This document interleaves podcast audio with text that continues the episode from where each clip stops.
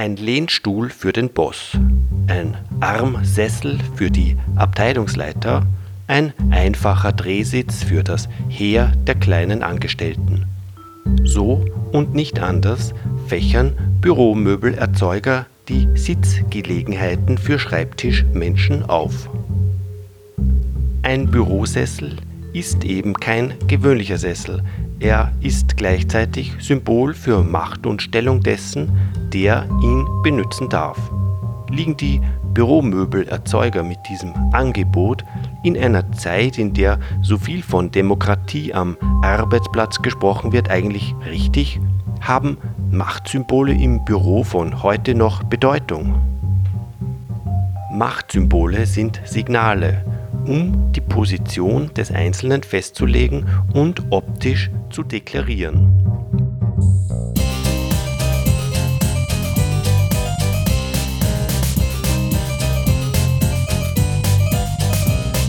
Das können repräsentative Räume sein, das kann die Gestaltung der Räume sein, das kann die Anzahl der Telefone sein, das kann aber auch die Anzahl der Sekretärinnen sein, die in den Vorzimmern sitzen und die man sozusagen wie bei Kafkas Wächter erst passieren muss, bevor man an den Obersten herankommt.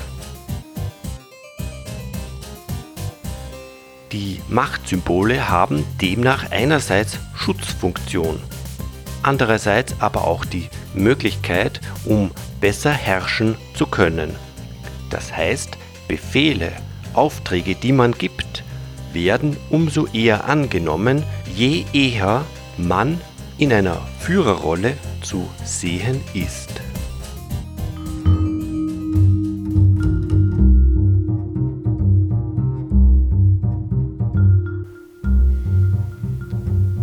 Solange jemand in allgemeinen Büroräumen sitzt und wenig Aussicht auf Karriere hat, sind ihm Statussymbole für sich selbst meist gleichgültig. Steigt er aber auf, beginnt er eines Tages das Spiel um Einzelzimmer und deren Ausstattung mitzuspielen, selbst wenn er es nicht gerne zugibt.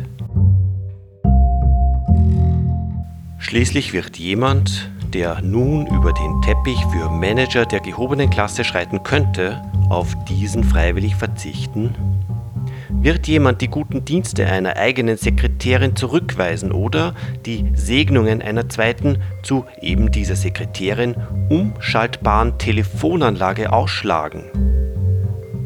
Wird jemand freiwillig den ihm endlich zustehenden Parkplatz für Führungskräfte ablehnen?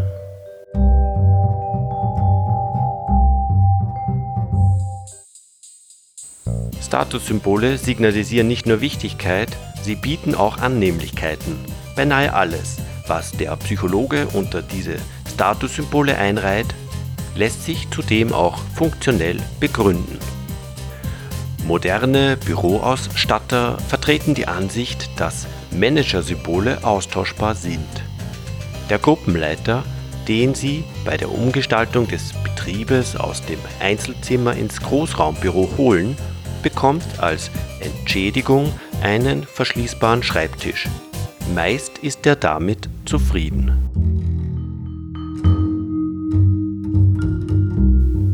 Nicht nur die Ausstattung und Fensterachsen eines Büros haben Statussymbol Gehalt. Der Amerikaner Michael Korda behauptet in einem Leitfaden für Manager, dass auch die Lage eines Büros die Macht seines Besitzers ausdrückt.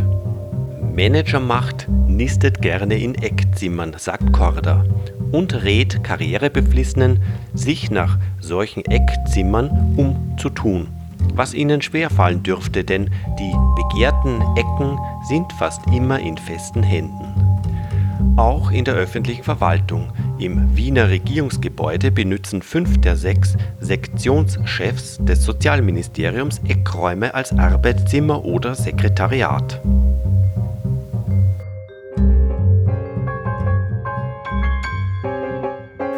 Eine Tradition lebt in vielen öffentlichen Bürogebäuden fort. Der erste Stock, die Belle Etage als Machtzentrum. Man hat wohl früher auch hohe Häuser gebaut, jedoch gab es damals noch keine Aufzüge. Daher lagen die entsprechenden Repräsentationsräume in der sogenannten Belletage, nicht nur in den Wohnhäusern, sondern auch in den Verwaltungsbauten. Neueren Bürohäusern dagegen plant man das Herz des Unternehmens, das Chefbüro, anders ein. Die Büros liegen meistens im letzten Stockwerk und so angeordnet, dass sie, je nach Größe des Unternehmens, in einer Art Kopflage über eigene Liftgruppen, also separate Zugänge verfügen. Wer aufsteigt, tut es also manchmal im wörtlichen Sinn.